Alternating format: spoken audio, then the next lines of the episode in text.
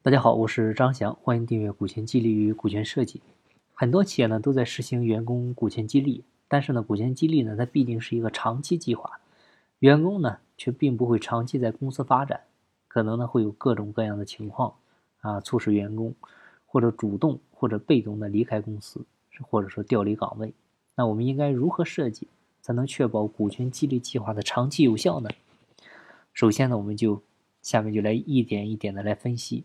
啊，首先我们看岗位变动，啊，如果激励对象在有效期内出现岗位变动的话呢，公司是有权来调整激励对象的股权激励数量的，啊，对于调整工作岗位的激励对象呢，也包括晋升啊、平调啊、降职啊，它主要是按照骨随人走的原则，啊，具体呢可以这么约定，比如说未行权的期权还没有行权，这个时候呢可以按照。新岗位来调整这个他的股权激励的数量，还有他相应的考核标准。那对于已经行权的部分呢，建议是保留他已经行权这部分的权利。这是关于岗位变动。那第二点呢，就比如说他辞职了啊，或者说跟公司解除劳动合同了啊，你可能辞职啊或者辞退等等，就是跟公司终止劳动合同的，通常呢是按照。骨随人走的原则，啊，怎么约定呢？比如说，没有行权的这部分期权，取消他未来行权的资格，啊，这是第一点。第二点呢，就是行权期内已经行权的部分，按照原价回购；没有行权的部分呢，取消未来行权的资格。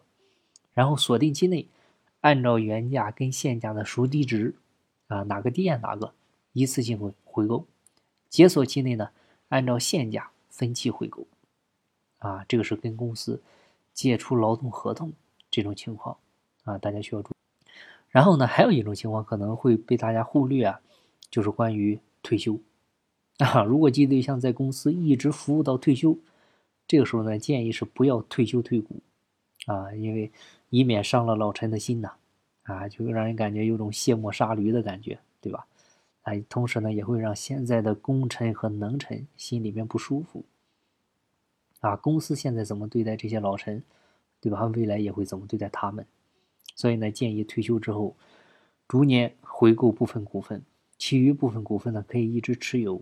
你比如可以具体约定，如果说退休，那他所持有的股权呢，自退休之日起，可以分三年，按照百分之二十、百分之二十、百分之十，向发起人股东。或者说其他股东，按照现价呢转让股权，啊，其他的百分之五十呢，你可以持有至本人死亡，啊，或者说失踪，这是关于退休的条款。然后呢，还有一种情况就是离婚，因为从婚姻法的角度来讲呢，如果说股份被认定为夫妻共同财产的，如果没有约定，两个人就是一人一半啊，如果你不加退出机制的约定，这个时候如果说有一个股东离婚了。那他的原配偶是可以要求分割股份的，从而成为公司股东啊。你这样的话势必会影响公司的正常运转。所以呢，建议怎么约定呢？就可以约定，如果说离婚，股权被认定为夫妻共同出资的，啊，这个时候你要将本属于配偶的股权按照现价，并且呢以货币的形式对配偶进行补偿，同时呢他不能取得股东地位。而且后面要加一句话，非常重要，是什么话呢？你应该明确告知配偶该条款且无异议，必要的时候呢要签署协议。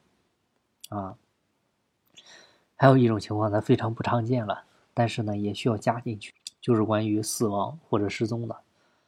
啊，因为通常来讲呢，如果说去世，按照继承法的规定，他的继承人是可以继承财产的。这样就会导致几位继承人呢共同分割股权，啊，都成为公司股东。那但是呢，太多无关的人进入公司，啊，成为股东，它势必会影响公司的正常决策。你再加上，如果说你的股权分割不清，如果说造成继承人争夺扯皮，它肯定会影响公司的正常经营啊。所以怎么着呢？建议做约定，啊，怎么约定？如果说死亡或者说失踪了。啊，这个时候呢，可以将属于继承人的股权呢，按照现价，以货币的形式对他进行补偿，但是要注意加一句话：继承人不能取得股东地位。啊，所以呢，今天呢，我们涉及到关于股份分出去还能要回来吗？做了一些具体的说明，其实就是我们退出机制的一些核心内容，希望呢对大家有参考性。好了，今天的分享呢就到这儿，希望对你有收获。有更多股权或者管理方面问题，欢迎加我微信详细沟通。金不在西天，静在路上。我是张翔，下期再见，拜拜。